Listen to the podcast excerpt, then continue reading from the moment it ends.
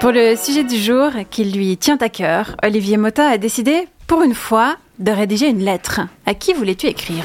À, à un ami, tout simplement. Je commence. Cher ami inclusiviste, tu me pardonneras, je l'espère, de m'adresser à toi en usant de ce bon vieux genre non marqué qu'est le masculin générique à valeur de neutre. En fait, non, je sais que tu me pardonneras pas car tu es plutôt rancunier. Mais bon, te désignant ainsi, je peux au moins aboutir à un degré d'abstraction qui me permet de m'adresser à tous en te parlant à toi. Que tu sois un homme ou une femme, que tu sois cisgenre ou pas, hétéro ou homo, queer, intersexe ou agenré, que tu sois par-dessus le marché, bègue, roux, athée, dépressif ou gaucher, ne change rien à l'affaire, la formule cher ami t'inclut toujours en tant que destinataire de cette lettre. Je serai cash. Sur le principe, ton combat pour une langue épicène, mais sympathique.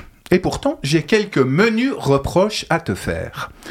Je t'ai ainsi souvent pris, cher ami, en flagrant délit de gérontophobie. Oui, oui, tu carbures à la haine du vieux, cela semble évident. En tout cas, ça transparaît clairement dans les moqueries et les critiques acides que tu réserves par exemple à l'Académie française. Que n'a-t-on pas entendu quand les académiciens ont parlé de péril mortel au sujet de l'écriture inclusive? L'occasion de se taper de vraies bonnes barres de rire. Oh les concacochis mais là Bon, plusieurs points seraient à relever ici. D'abord, euh, d'Ivoire mon cochon, c'est pas très inclusif tout ça. Disqualifier son contradicteur en raison de son âge, c'est pas Jojo. C'est même assez symptomatique d'une société qui a un problème avec l'histoire, avec le passé. Autre pomme de discorde, mon ami, euh, étroitement liée d'ailleurs à la précédente, ta néophilie désolante. Si je ne m'abuse, tu veux réformer la langue pas suivre ou documenter son évolution, non, non, tu veux la transformer à la schlag, ici et maintenant. pourquoi pas, hein c'est ton droit après tout.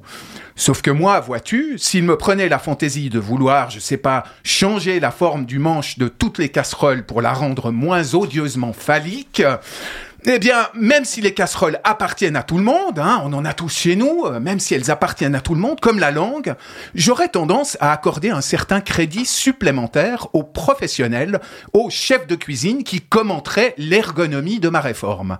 Alors, pourquoi n'écoutes-tu pas, cher ami, les écrivains, les journalistes, les chercheurs en sciences humaines, les rédacteurs, bref, tous ceux qui produisent de l'art et de la connaissance en faisant une utilisation professionnels de la langue. Ok, tu en écoutes certains peut-être, euh, mais on l'aura compris, pas les membres de l'Académie française, ça c'est sûr. Alors que je vais te dire, hein, se proclamer immortel, porter un costume qu'on jurerait découpé dans les rideaux de Buckingham Palace et une épée, une épée, il y a naturellement rien de plus punk aujourd'hui. Parmi tes exigences, il y en a de sensées. Je pense à la féminisation des noms de métiers ou de fonctions, par exemple. Par contre, j'ai un gros problème avec ta bouse typographique favorite. J'ai nommé le point médian. Et là, je te reproche d'être tout simplement un escroc. D'abord, ton point médian n'inclut pas, puisqu'il exclut au contraire la plupart du temps tous ceux qui ne se reconnaissent pas dans la binarité de genre homme-femme. C'est plutôt ennuyeux. Ensuite, d'accord, tu colles des E partout et tu crois avoir fait le taf, avoir accordé enfin un max de visibilité aux femmes. Alors que cette visibilité est obtenue façon communautarisme typographique, la marque du féminin étant corsetée, isolée à l'aide de points médians. Quoi, c'est, ça ta révolution féministe? Sérieux? Perso, je trouve ça léger et je me sentirais pas particulièrement représenté en tant que femme par la présence d'une malheureuse voyelle prise en sandwich entre deux points, fût-il médian. En plus, mon ami, surtout mon ami, ton usage du point médian tous azimuts revient à semer des gonades un peu partout autour de toi, quel que soit le texte, son propos, son objectif. Or, navré de te l'apprendre, mais il est quantité de textes dans lesquels la question du genre n'est pas pertinente. Et à force de la rappeler tout le temps, quelle que soit la nature de ce que tu veux communiquer, histoire bien sûr d'afficher publiquement tes vertus inclusivistes, eh bien, c'est comme si tu saccageais un concert de musique baroque à coups de vuvuzela. ouais, tu aimes la vuvuzela? non, moi non plus. C'est bien ce qui me semblait. Enfin, pour conclure de manière espiègle, je dois aussi te taxer de collabo, mon ami inclusiviste. Je m'explique. Il y a peu, j'ai vu apparaître dans mon fil Instagram le hashtag balance ta startup. Un jour, j'y découvre une série de témoignages disant en substance, je cite, Ouah, mon responsable me répétait, faut être cachou, t'es pas cachou là. Et il multipliait les allusions cochonnes, les invitations à me droguer en soirée et à coucher avec lui, avec main baladeuse et tutti quanti. C'était la teneur des, témoignages. Alors, au bout d'un moment, je me suis dit, bah, qu'est-ce que c'est que cette expression euh, être cachou, t'es pas cachou Le cachou, si ça se trouve, c'est le nom de, de la boîte.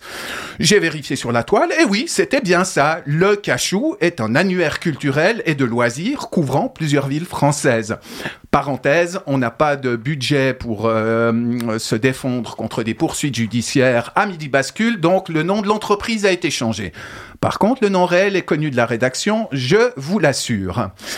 Le Cachou, un annuaire culturel et de loisirs. J'ai parcouru le site et vous dire que j'ai ri serait mentir. J'ai pas ri. J'ai hurlé de rire en me disloquant la rate parce que tout le site était rédigé dans la plus évangélique des écritures inclusives, avec des points médians étalés partout comme des titres de noblesse féministe. Sur le site de cette start-up, dont bien des cadres donc, étaient de fiefs harceleurs, des bâtards de première.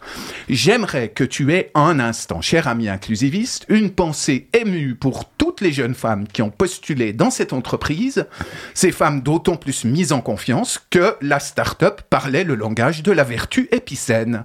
Grâce à ton militantisme intempestif, mon ami, tu as réussi un exploit, concevoir un langage d'apparat qui servira d'appôt à gonzesse pour les hommes mal intentionnés.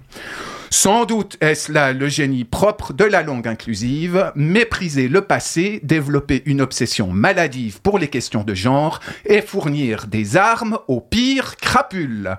Mon cher ami, désolé, mais je ne te félicite pas.